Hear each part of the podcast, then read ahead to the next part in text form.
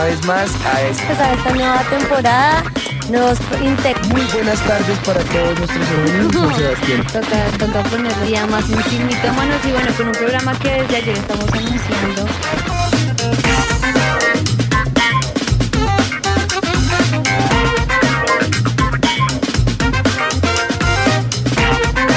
Muy buenas tardes para todos, les saludamos a esta hora, muy contentos de estar nuevamente con ustedes en este eh, programa precioso de Simitómanos.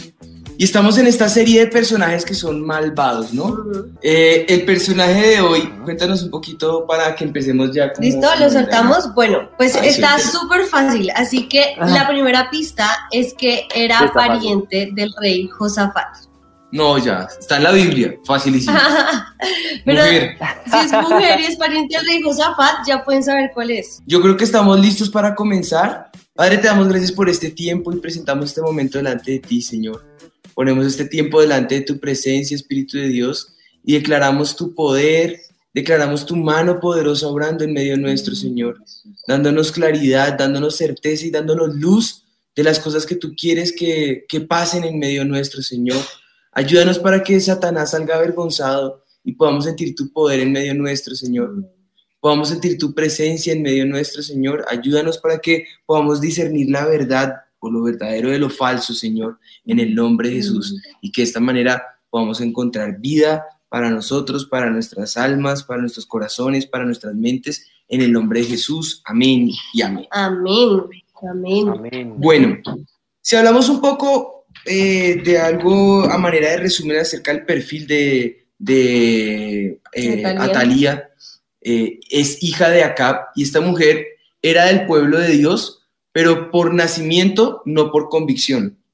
Para explicarlo mejor la situación, ella era hija de Acab, rey de Israel, de Jezabel, creció en las costumbres de su madre, las cuales se incluyen eh, lo que es la manipulación y la idolatría. Que hablamos del eh, programa pasado de Hace 15 días hablamos acerca de eso, ¿no? Y al ser mujer, no iba a heredar el trono de Israel, sino su hermano debería heredarlo. Al tener su padre alianza con el rey de Judá, eh, Josafat, se conoció con su hijo Joram y terminan casados. Esta mujer continuamente quería el bien propio e hizo todo lo que fuera para conseguir su propio beneficio. Con todo este repaso así muy breve de lo que es la personalidad eh, malvada de, de Atalía, podemos ver que ella no representaba lo que era Israel, sino más bien la cultura de donde provenía su madre. Y, ese, ese, ese, ese corazón mm, caprichoso, voluntarioso, de querer hacer todo cuanto le antoje. Aquí les dejo un tip que no, que no va con el programa, pero es pertinente en esta sección.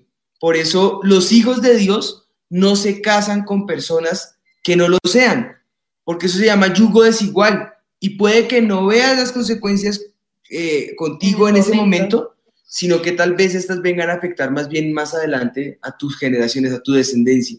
Entonces, esa es la razón por la cual nosotros no nos casamos en yugo desigual con los incrédulos, sino que nos aseguramos que la persona con la que vayamos a entregarle eh, a ir al altar, sea un hombre, sea una mujer, eh, llenos de la presencia del Señor y, y, bueno, pues que esa sea como la, la, garantía más grande que puedan tener antes de ir al matrimonio.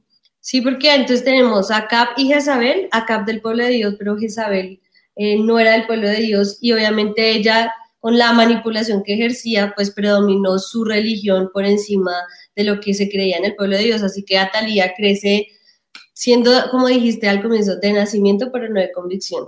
Entonces, su nombre pues era Atalía.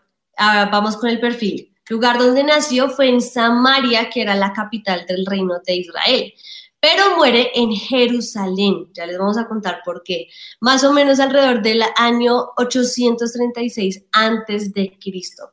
Su papá, Acab, su mamá, Jezabel, y sus hermanos va a tener a Joram eh, y a Ocosías. Y su eh, esposo va a ser Joram también, pero que es de Judá. Entonces, su hermano era de Israel y Joram era del rey de Judá. Así que los hijos que se mencionan en la Biblia dice que tuvo varios hijos, pero solo menciona al primogénito que fue Ocosías de Judá. Entonces ahí vamos a ver que tienen los dos rey. nombres, pero uno es de Israel y otro es de Judá. Exacto. Miremos un, un super triunfo rápido, Rápido. un porcentaje rápido. En astucia yo le doy 100, igual que la mamá. Uy, sí. Maldad también, 200%. Sí, mala. Re mala. Esta fue más mala que la mamá. En honestidad y en fidelidad se Total. corcha, 0%. Totalmente. En empatía, digamos con 30%, porque tuvo que tener algún tipo de empatía para poder llegar a, a casarse con el rey de Israel. Y en tema de manipulación eh, y fuerza, pues pongámosle 100%, porque eso sí, lo que quería lo conseguía. Todo. Nos encontramos en medio de la peor catástrofe de la historia del reino de Judá. A la muerte de mi padre, el rey Ocosías, mi abuela, la reina madre Atalía, está matando a todos los herederos del trono. Está matando a mis tíos y a mis primos. Esto es un genocidio. Toda la dinastía de David está siendo borrada y no hay nada que podamos hacer. Todos han sido asesinados y ella, ella se ha sentado en el trono de Judá. ¡Oh! ¿Qué es ese sonido? ¿Qué es ese sonido? ¡Me encontraron! ¡Me encontraron! ¡Corran! ¡Ah!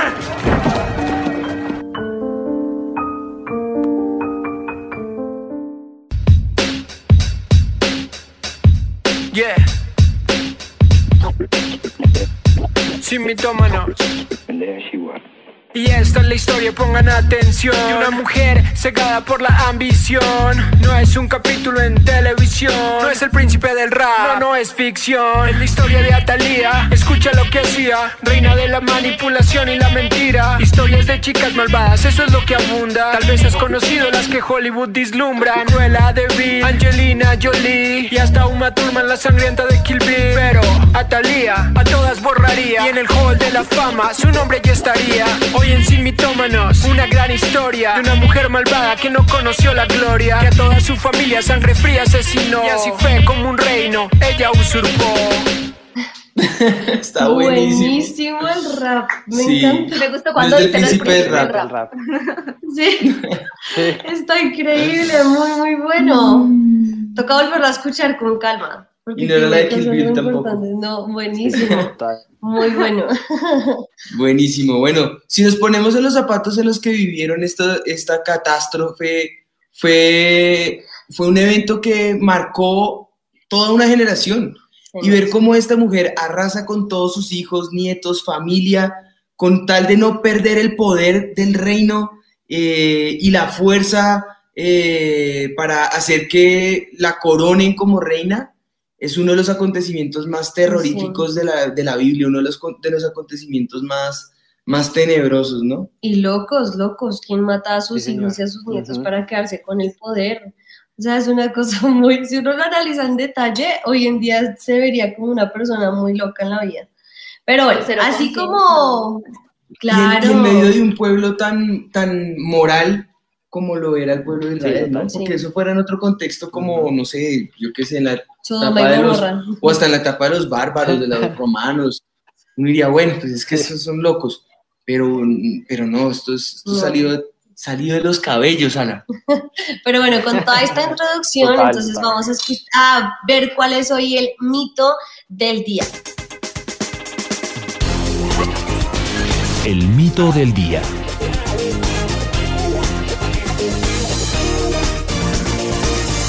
El poder cambia a las personas. Como lo que dirían acá Nuevo Rico. Sí, que todos hemos usado ese, ese dicho acá, que siempre que alguien tiene poder, esa persona cambió. Y aquí más o menos también se le dice como pelar el cobre. Es una vieja expresión, es muy coloquial y es utilizada para referirse al momento en el que una persona, luego de pasarse la vida entera reprimiendo sus intenciones últimas, muestra su verdadera condición, muestra quién era realmente en todo el tiempo que trató de ser otra persona que no era. Y es lo que vemos con la historia de Talía. Siempre tuvo, estuvo tras bambalinas detrás de su esposo, influenciándolo a él, influenciando también a su hijo, pero cuando vio la oportunidad de cumplir cuál era el deseo real de su corazón, asesina a todos sus hijos, asesina a todos sus nietos y toda la familia real para ella quedarse con su poder. Es impresionante. lo que, lo que sucede cuando una persona en verdad quiere el poder. Podemos recordar que en el, en el programa, eh, el último que tuvimos en vivo, hablamos acerca de Jezabel y de Acab. Y de ellos podemos recordar que en la historia aparece Josafat, el rey de Judá. Se encuentra entre los reyes que hicieron lo recto delante de Dios. Sin embargo, se asocia con Acab y su hijo Ocosías, eh, y Dios no prospera sus obras, como bien lo vemos en el segundo libro de Crónicas, el capítulo 20, en el versículo 37. Entonces, eh, Eliezer, hijo de, dice, dice la palabra del Señor eh, literalmente, habla del, hijo Eliezer, ¿me ayudas? Sí, no, no, no, te lo, lo no, lo, no lo agarramos. No, no la listaste. Ah, yo. Ah, claro. la ley es, la ley es que si yo estoy hablando, ella me busca y viceversa. ya que está. 20, el versículo 37, dice, dijo Eliezer. Entonces Eliezer, hijo de, Do- de Dodaba, de Maresa, profetiza contra Josafat diciendo, por cuanto has hecho compañía con Ocosías, ujú. Eh, Jehová destruirá tus obras y las, eh, y las naves se rompieron y no pudieron ir allí a Tarsis. Entonces, eh, en eso podemos ver eh, cómo el Señor eh, prácticamente no bendice esta relación entre, entre Acab y Ocosías. Tremendo, ¿no? Porque ahí vemos que él era realmente llevado por el Señor recto, pero por hacer una mala unión, nada, el Señor le, le, avisa y ya le había hecho, ya no había nada que hacer. Así que en este breve, breve, breve contexto de cómo aparece Atalía en el reino de Judá, vamos a ver que una característica que ella va a tener es lo que vamos a llamar el poder. Y con este poder percibimos la ambición y estos dos tienen son dos ingredientes que se unen para formar una de las peores cosas que el ser humano puede tener y es la ambición de poder. Porque uno puede tener ambiciones de querer hacer algo bueno, pero es que la ambición de poder eh, es lo que nos lleva a cometer este tipo de atrocidades. Atalia llegó a matar, imagínense, a más de 100 personas, según los estudios que dicen eh, lo que dice acá en Segunda de Crónicas 22.10, porque dice así, eh, entonces Atalía, madre de Ocosías, viendo que su hijo era muerto, se levantó y exterminó toda la descendencia real de la casa de Judá. Toda la descendencia. Ahí es donde dicen que más o menos 100 personas murieron. O sea, es impresionante que esta mujer, solo por esa ambición de poder, matara 100 personas, toda una descendencia. Tremendo. Eh, estas ansias de poder, como tú lo mencionas ahorita, llevan a, a cometer genocidio en su propia familia. Fue el grado tan alto de ambición, de poder, que nubló totalmente eh, su conciencia, su pensamiento, todo. El poder no es malo. Nosotros lo llamamos influencia y se encuentra en nuestro día a día. Y hay poder político, hay poder social, hay poder familiar, hay poder religioso, hay liderazgo transformacional y está. muchos más, ¿no? Es que en toda la vida yo creo que uno tiene cierto poder, hasta, no sé, como hijo, como padre, como abuelo. Pero yo creo que el problema es cómo, cómo el ser humano toma el poder o Exacto. reacciona con ese tipo de, ante ese tipo de circunstancias a las que se enfrenta. Por ejemplo, podemos ver eh, líderes socialistas, líderes eh, que han sido eh, dictadores eh, o, o como por ejemplo Hitler. Ujú. tuvo la- eh, tal ambición que fue uno de los precursores de una de las matanzas más sangrientas de toda la historia de la humanidad y se ve en la Segunda Guerra Mundial cómo esto desata esa guerra. Pero Andrés y Tatis tienen algunos datos que son muy interesantes con este asunto de lo que la ambición por el poder puede llegar y a qué escalas puede llegar, aún con datos psicológicos, ¿no? Sí, señor, y sí, señora, es tremendo porque ha sido estudiado como un, una herramienta, pero también como un grave problema y los psicólogos han mencionado este tema como el problema del poder y lo que su destrucción puede traer. Definen en varias investigaciones, porque son numerosos los estudios psicológicos que han sacado al respecto, que el poder puede llegar a ser la capacidad de ejercer control.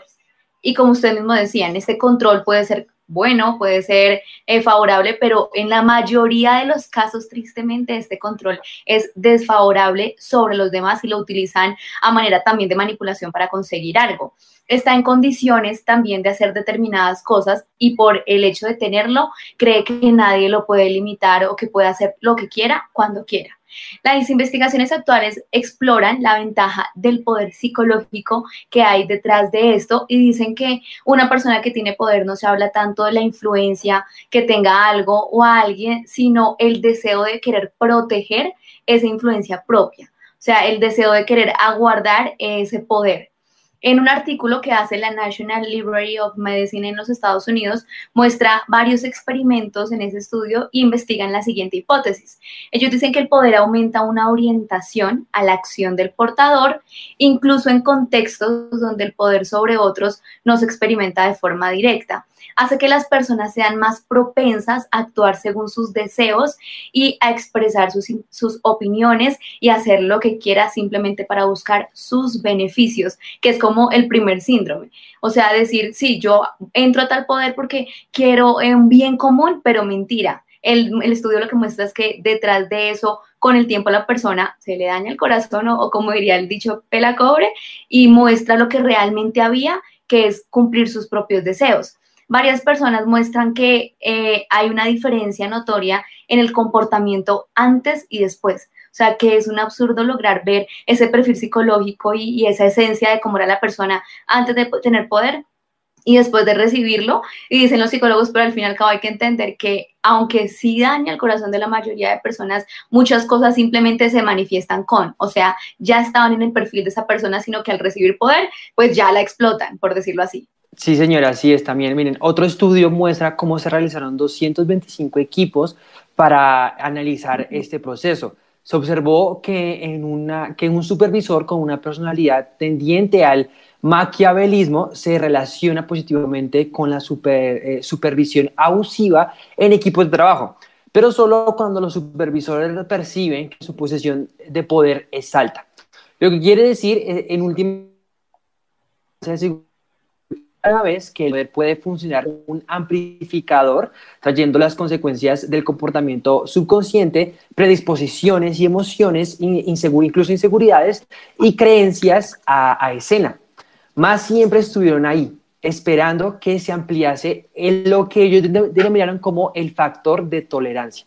Así es como el liderazgo eh, ético surge a raíz de este estudio de varios rasgos de la personalidad, pero positivos, en este estudio, 81 líderes de organizaciones holandesas fueron evaluados por sus subordinados, separando su faceta personal de un papel de líder. Calificaron a los jefes con rasgos personales tales como la amabilidad, la honestidad y sobre todo la humildad. Y respecto al estilo del liderazgo de estas personas, con cualidades como la ética y el apoyo. Lo que eran más, los que eran más amables como personas siempre eran catalogados como los que más apoyo daban a sus empleados. Los que fueron catalogados como honestos y humildes también eran más éticos como resultado. Este otro estudio mixto examinó el papel de la responsabilidad social que tiene el CEO y también cuando más los, eh, los que tienen, estos eh, los que tienen estos, estas posiciones ejecutivas, donde expresaron de una especie, tenían una especie de obligación interna hacia ser responsables y hacer lo correcto más se observa que son morales y justos en la vida cotidiana según el estudio. Cuando más se observa la individualidad de la persona, peor es el estilo de liderazgo, cuando eh, hay el egoísmo. A mayor colectivismo, mejor tendencia a aceptar opiniones contrarias. Por supuesto, esto se debe a que existe una relación implícita entre la personalidad de la propia persona y su estilo de liderazgo. No se puede separar el tiempo de ser gobernador, jefe, rey o presidente del que es de persona, como la persona. Lo que quiere eh, el sujeto no, porque la personalidad se pone también el uniforme. Entonces así es donde el, mayor eh, riesgo y el mayor eh, enemigo un buen líder es la individualidad y el egoísmo. Exacto, es que ese es el punto. El poder se daña cuando precisamente somos egoístas. Porque cuando lo usamos para un bien común, pues es un beneficio para todos, pero el egoísmo daña todo. Con esos datos que nos acaban de dar precisamente Tatis y, y Andresito, si lo traemos a la luz de lo que pasa con Natalia y, y vamos viendo que ya el mito se empieza a desvirtuar. Y en la historia de Talía es que el querer el poder no lo cambia, Ujú. ni la cambia ella, sino que más bien eh, muestra lo que tenía en su corazón, en su mente, y, y el poder fue ese catalizador que hizo que sobresalieran esas aptitudes eh, devastadoras en ella. O sea, siempre fue así. En la palabra de Dios podemos encontrar cómo nosotros eh, pode- eh, podemos ser esas, esas personas con un nivel de influencia o de liderazgo, un nivel de poder sobre las personas, pero que en esos momentos nuestro corazón eh, revela lo que en realidad somos, ¿no? Y dice Lucas en el, en el capítulo 6, en el versículo 45, el hombre bueno del buen tesoro de su corazón saca lo bueno, y el hombre malo del mal tesoro de su corazón saca lo malo, porque de la abundancia del corazón habla la boca. El tema está en el corazón, y es allí donde puede salir o lo bueno o lo malo. Lo que está en nuestro corazón es lo que saldrá y es la razón eh, del programa de hoy, es la razón de ser de hoy. ¿Qué es lo que hay en nuestro corazón? ¿Qué es lo que hay en tu corazón? Que cuando se pone a prueba con, un, con una gota de liderazgo, ¿qué es lo que va a emanar? ¿Qué es lo que va a salir? ¿Qué es lo que va a, a verse a flor de piel? Exactamente. Yo creo que. Y lo dice la. en. Sí, y lo dice la palabra en todo momento. O sea, realmente la abundancia del corazón habla nuestra boca. Y en todo momento nosotros vamos a demostrar quiénes somos. O sea, no en todo momento. Cuando no tenemos ese, ese poder, estamos como ahí mermados. Pero cuando se nos da el poder, ahí se prueba el corazón. Porque Atalia duró siete años en el poder. Fue un periodo de tortura para el pueblo. Y su fin fue humillante, fue trágico. Dios es el único que nos puede llevar a lugares altos de autoridad, porque no significa que no sea así. Dios quiere llevarnos a esos lugares altos, pero el corazón del hombre es el único que puede dañar ese plan de Dios. Y lo dice Jeremías en el capítulo 17, en el versículo 9. A mí este versículo me gusta y me confronta, porque es real. Engañoso es el corazón más que todas las cosas y perverso. ¿Quién lo conocerá? El corazón del hombre es lo peor que nosotros podemos, eh, en lo peor que nosotros podemos confiar. Por eso el versículo también dice, maldito el hombre que confía en el hombre y pone su fuerza en, en lo que confía en sí mismo, parafraseado. Pero eso es lo que dice el texto, ni siquiera podemos confiar nosotros en lo que nosotros creemos, por eso dependemos del Señor, porque ahí es cuando nosotros podemos ver ver que somos probados con el catalizador que revela lo que somos y ese es el poder. No es de liderar naciones, sino en cómo tratar a nuestro prójimo. No es, me pusieron de presidente y ahí veo quién soy. No, es cuando me trato con mi prójimo, cuando estoy con la persona que está a mi lado, la- está la persona que está a mi servicio. Y muchas veces la soberbia es la que muestra esos signos de maldad en nuestro corazón o la falta de misericordia. Pero recordemos lo que dice la palabra en Mateo, en el capítulo 7, en el versículo 2. Dice, dice de esta manera, porque con el juicio con que juzgáis seréis juzgados, y con la medida con que medís os serás medido. ¿Qué es lo que sale de tu corazón al tener el poder?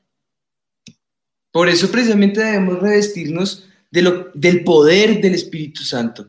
Que recordemos que el Espíritu de Dios habita con los humildes y se aleja del que es altivo y, y- y de espíritu. Eh, y el corazón que es contrito y humillado, ese Dios no lo desprecia. Entonces tenemos que revestirnos del poder del Espíritu Santo, con el cual nos da esa habilidad de cumplir su obra, porque sabemos que nada es nuestro y todo depende de Él y es de Él. Así es. Uno de los ingredientes que, eh, de las personas que tienen esa ambición de poder es que son egocentristas Mm. y que creen que todo lo pueden hacer y todo lo que consiguen es gracias a sus habilidades, pero nunca acabarán bien. El único que nos puede empoderar es el Espíritu Santo, el cual nos da la destreza para cumplir su visión. Y es lo que manifiesta la segunda carta de Corintios en el capítulo 4, eh, en el versículo 7 dice, pero tenemos este tesoro en vasos de barro, para que la excelencia del poder sea de Dios y no de nosotros. Depende de nosotros, no de Él. Depende de nosotros que podamos eh, humillarnos bajo la poderosa mano del Señor. Depende de nosotros que podamos doblegar nuestro, nuestra vida delante de Él. Depende de nosotros que podamos entender que no es nuestro capricho, nuestro deseo, sino rendir nuestra voluntad a la vida del Señor, la cual nos va a llevar siempre a esa victoria, ¿no? Amén. Proverbios 17.3 dice, en el crisol se prueba la plata y en el horno se prueba el oro, pero el corazón lo prueba el Señor. Y por eso nos gusta muchísimo ese pasaje de Jeremías 17, porque realmente es el que nos insta a que nosotros entendamos que, que nuestro corazón es engañoso, que aún nosotros mismos ni siquiera a veces creemos que, que somos de esa manera hasta que nos encontramos en el poder, ¿no? Y bueno, de pronto sí lo pueden leer todo en casa porque es bien importante que puedan ver lo que dice el texto realmente. Maldito el varón que confía en el hombre y pone carne por su brazo y su corazón se aparta de Jehová. Y ahí está el error, cuando nuestro corazón se aparta del Señor porque creemos que nosotros podemos, la sabemos todas. Tenemos el poder y lo podemos hacer súper bien. Y no, realmente no es así. Realmente nosotros dependemos del Señor. Por eso dice más adelante, bendito el varón que confía en Jehová y cuya confianza es Jehová. Y así nosotros podemos tener ese liderazgo, autoridad, poder que el Señor mismo nos da a nosotros, nos lo da, pero a mí me gustó mucho hace poco que leí que que el Señor, cuando el, el pueblo de Dios él pide rey, les da a Saúl. Pero Saúl no lo esperaba y él de repente de una vez es puesto por rey y no supo manejar el poder. Él pensó que se las sabía todas y, y realmente por eso cometió tantos errores. Cuando el Señor escoge a David, no le da el reinado de una vez. Se demora más o menos unos... Un tiempo. Como unos no sé cuánto tiempo para no decirles, pero muchos años antes de ser rey. Mínimo, mínimo unos 10 años. Por lo menos 40 años, porque son entre, 40 eh, entre rey y rey. Ah, claro, claro, imagínate, o sea... Por lo menos unos entre 20 y 40 años. Exacto, yo creo. Unos 20 40. más o menos 15, 18 años cuando fue ungido. Imagínate. Por ahí unos 20, 20 y pico de años. El Señor escoge a David como un niño, un jovencito. Pero lo unge y él pensó, no, mañana soy rey. Y pasaron de 20 a 40 años para que él fuera rey. Pero entre ese tiempo que pasó, él sabía que iba a ser rey, pero fue perseguido, Saúl lo quería matar, le tocó pasarse por loco, o sea, tuvo que vivir muchísimas cosas. El Señor probó su corazón antes de entregarle el reinado y por eso es un hombre conforme al corazón de Dios. Porque antes de poder ser rey de Israel y de Judá, el Señor primero probó su corazón para que no cometiera las, mismas equivocaciones que Saúl. Yo creo que eso tiene mucho que ver con, con, eh, eh, conocer y entender precisamente que el corazón, como es engañoso, dice la palabra del Señor que solamente eh, Él muestra su poder y su favor en aquel que tiene corazón recto para con Él. Porque lo, dice, los ojos de Jehová contemplan toda la tierra y muestra su poder y su favor eh, en favor de que tiene corazón recto con él. Yo creo que ahí es donde está el secreto, que podamos ver la gracia de Dios, que podamos ver su favor, que podamos ver la bendición, no es de lo que sea de nuestras estrategias, no es de lo que venga de nuestras fuerzas, ni es de lo que nosotros podamos hacer o dejar de hacer, sino depende de Dios, depende de saber que, que a Él no lo podemos engañar, que Él ve todo y que muchas veces pretendemos tapar el sol con el dedo, pero se nos olvida que Él ve todo, Él lo contempla todo, nada se le escapa y él sabe ser paciente. Él sabe, él, sabe esperar una generación, pudo esperar que una generación muriera para poder introducirlos a la tierra prometida, pudo esperar que, que, todo un ciclo como la etapa de los jueces eh, fueran hipócritas del pueblo de Israel, hasta que ya definitivamente dijo, ya no va mi espíritu más con ellos. Y, no podemos buscar eh, seguir en lo mismo y pretender que todo está bien y tal vez usar el don que tenemos y manipular con el don que tenemos y hacer cantidades de cosas con el don que tenemos, eh, olvidándonos que al fin y al cabo es por la gracia del Espíritu de Dios que somos lo que somos, como lo dijo Pablo. Entonces yo creo que es ahí donde está el secreto de todo lo que hemos estado hablando, de entender que no, no el problema parte de nuestro corazón, parte de, de, la abundancia del corazón que habla la boca, porque lo que contamina al hombre no es lo que entra a su estómago, eso al fin y al cabo dice el Señor Jesús que se va a la letrina, se va a la taza, se va por la cisterna, pero lo que contamina al hombre es lo que sale de su boca. Porque ¿qué es lo que sale de su boca? La abundancia del corazón. ¿Con qué alimentamos nosotros nuestro corazón? Con las noticias. Entonces vamos a tener un lenguaje pesimista y amarillista. Con eh, mundanalidades, pues nuestro lenguaje va a ser acorde a este mundo, acorde al príncipe de este mundo. Con la tecnología, lo que, lo que sea que abunde en nuestras conversaciones es lo que en realidad nosotros hemos hecho nuestro Dios, es lo que hemos entronado en nuestro corazón. Pues entonces es hora de que juntos entronemos, ¿qué me le hiciste? Aquí está. Que juntos entronemos en nuestro corazón la palabra de Dios, que esa abunde en nuestras bocas, en nuestro corazón, que cantemos de ella y contemos las maravillas que el Señor está haciendo con esta palabra poderosa. Que eso es lo que nos toca a nosotros empezar a entender ahorita en este, en este tiempo en el que estamos viviendo tanto, tanta dificultad en Colombia. Lo que se está esperando es que los hijos de Dios se manifiesten manifestando el poder que transforma. ¿Qué poder que transforma? El que está en su corazón, el que han devorado día y noche, del que han buscado día y noche, del que han meditado. Para que si, si guard- eh, dice, y ese fue el secreto del éxito para Josué, le dijo que guardara y meditara en su palabra día y noche, porque entonces harás prosperar tu camino y todo te saldrá bien. Si tú quieres prosperar en el camino y quieres ver ese, ese, ese triunfo, como tal vez Atalía quería buscar ese triunfo, o ese poder hecho realidad, no es en tu fuerza, sino es en la fuerza de entender quién es Dios, como David lo hacía. David consultaba a Dios antes de salir a la guerra y después, cuando ya iba a salir a la guerra, después no solamente lo consultaba para saber si salía o no, sino también para que le diera la estrategia. Ese era la- el, el modus operandi de David, porque él sabía que cada guerra que él libraba tenía una estrategia de batalla totalmente diferente. Y porque Y eso- que pasar ese proceso. Y eso hace que muestre el corazón recto que había con él. Por eso dice que no hay otro hombre como David con un corazón, eh, lo llama el dulce cantor de Israel, un hombre conforme al corazón de Dios. Yo creo que eso es lo que nosotros tenemos que identificar, qué clase de hombre, qué clase de mujer somos, y entonces le podamos pedir al Señor, Señor, queremos tener un corazón conforme al tuyo, un corazón que se rinda a ti, un corazón que se doblegue a tu presencia, un corazón que anhele tu presencia más que cualquier cosa, un corazón que sepa entender que te necesita día y noche, que debe consultarte para saber si tomar o no una decisión y una vez entiende que hay luz verde para tomar la decisión, te consulta para saber cuál es el camino y la estrategia para abordar esa decisión. Es una persona que depende 100% de Dios. Y eso que estás diciendo es tremendo porque precisamente con Natalia, que la estamos estudiando, ella, ella era hija de reyes, o sea, lo dijiste tú al comienzo del programa, en cierta forma debió ser una niña consentida que le daban todo lo que ella quería. Y cuando fue reina aún más, era una persona que tenía prácticamente, se podría decir que todas las comodidades. Y al final, cuando Sí. ya se da cuenta que puede tomar el poder, por eso el, el mito es que el mito, el, el poder no, no, no es que cambie a las personas, sino que refleja lo que realmente tú eres.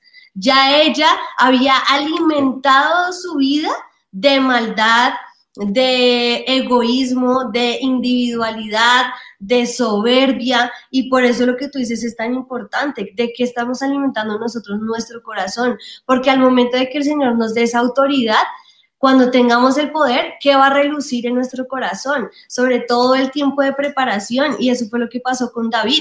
Cuando llegó su momento de ser rey de Israel, al fin, después de tantos años de espera, lo que salió en su, en su, en su corazón, lo que relució fue ese dulce cantor de Israel. Fue una persona que se apoyaba totalmente en el Señor, fue una persona que dependía totalmente del Señor, aunque tuviera, tuviera el poder. Por eso, cuando las personas dicen, no, es que esa persona cuando está ya, está ya es, pues, cambió, es otra persona, o no, fue la misma, siempre se mantuvo humilde, recto, justo, pero es todo lo que nosotros alimentamos y el proceso que llevamos hasta llegar a ese momento en donde el Señor, listo, te lo suelto y qué va a pasar, qué vas a hacer con eso que yo te voy a dar. Y yo creo que a veces por eso el Señor lo demora un poquito preparándonos para, para ese momento, para poder tener ese corazón recto y justo como Él quiere que nosotros lo tengamos. Eso, eso, eso fue lo que le pasó a- a- al, al- al rey, él precisamente le dice al Señor. eh, no, eh, dice en el versículo, dos cosas te he mandado, no me las niegues antes que muera, le dice David al Señor. Eh, vanidad y palabra mentirosa, aparta de mí. No me des pobreza ni riquezas, manténme el pan necesario, no sea que me sacie y te niegue y diga quién es Jehová, o que siendo pobre hurte y blasfeme el nombre de mi Dios. Y esas son eh, las palabras que le da el Señor a, a, Gur. Perdón, yo dije David, pero fue a Gur. Y, ese, y es, es, ese, es ese entender que muchas veces nosotros queremos el poder, pero el Señor conoce el corazón. Y como Él sabe que el corazón es engañoso, y como sabe, Él dice, yo les doy lo que necesitan. Y lo que tú tienes o no tienes depende del corazón que tú tengas. En la medida en que sepas rendirlo delante de la presencia del Señor y sepas dominar y controlar tu corazón, eh, en esa medida, pues el Señor también va, va a poderte dar, de tal manera que no te va a dar poco para que reniegues, ni tampoco mucho para que te olvides de Él. Así que eh, eh, eso habla un poco de, de, lo que en el Nuevo Testamento se conoce como, como el contentamiento que es parte de esa gran ganancia que tenemos en el Señor, de saber contentarnos con lo que el Señor nos ha dado, eh, sin necesidad de tener ambición. Y no porque no podamos ser ambiciosos, claro que podemos ser ambiciosos. Podemos ser ambiciosos en extender el reino de los cielos. Podemos ser ambiciosos en testificar del poder de Dios. Podemos ser ambiciosos en, en, manifestar todos los días. Y, todo ese tipo de cosas, pero no podemos tener ambición de, de poder y de, y de y de sobresalir y de brillar nosotros, porque en ese mismo instante estamos cayendo en un corazón perverso como el de Atán. Así es. Así que guardemos nuestro corazón. Eh, este mito ha quedado desvirtuado. Mito desvirtuado.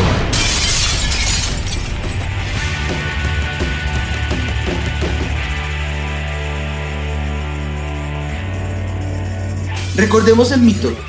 El poder cambia a las personas. Y lo cierto es que el poder muestra lo que realmente somos. Donde, donde está tu tesoro, allí estará tu corazón.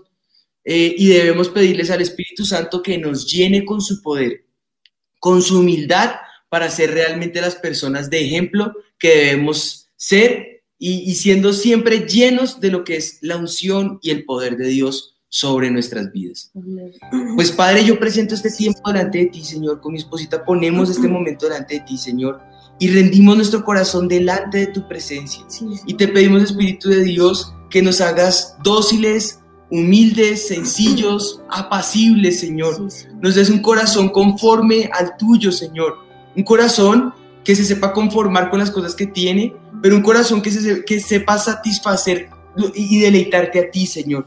Que se sepa rendir a ti, Espíritu de Dios, que sepa buscar tu rostro, que sepa alimentarse de tu palabra, Señor, fortalecerse en ti, Señor, y ser, eh, eh, eh, ser, ser ese, hacer de nuestro corazón ese, ese, ese vaso de barro, donde el poder tuyo se manifieste, Espíritu de Dios, donde tú puedas vertir ese tesoro en él y puedas hacer relucir cuanto tú quieras que reluzca allí en ese, en ese tesoro, Señor, ese instrumento, Señor.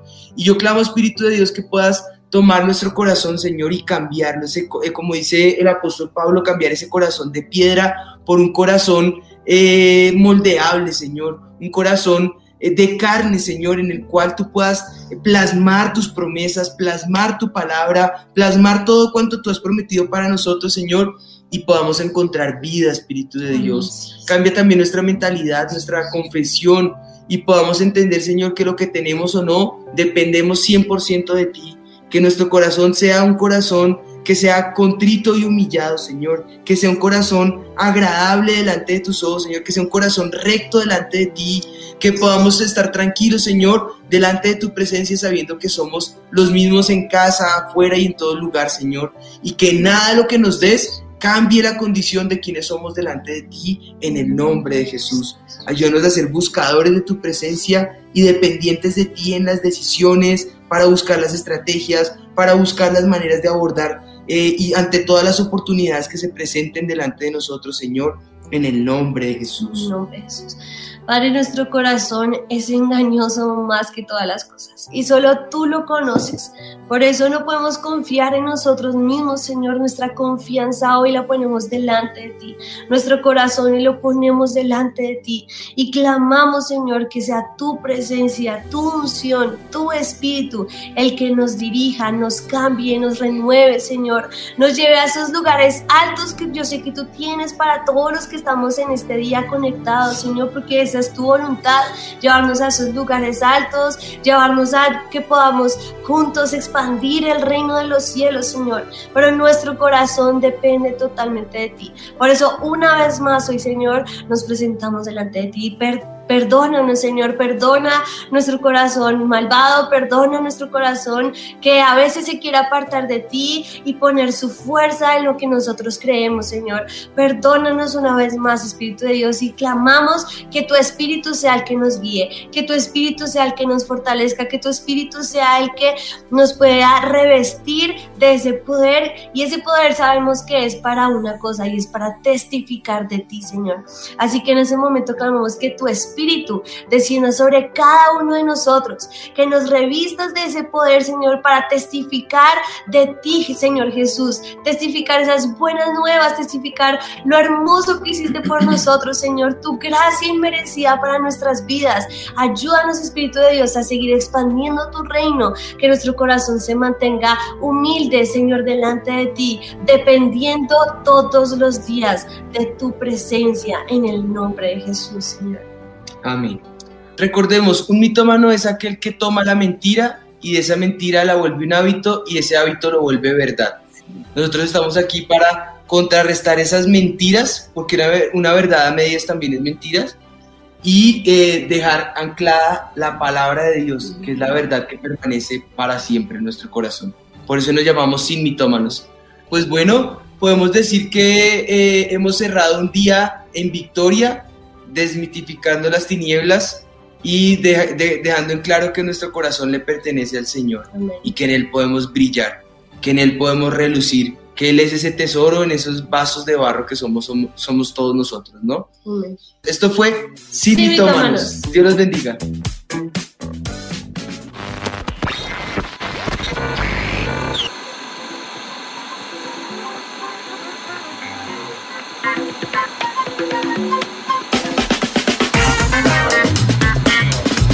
Una vez más a esta, pues a esta nueva temporada.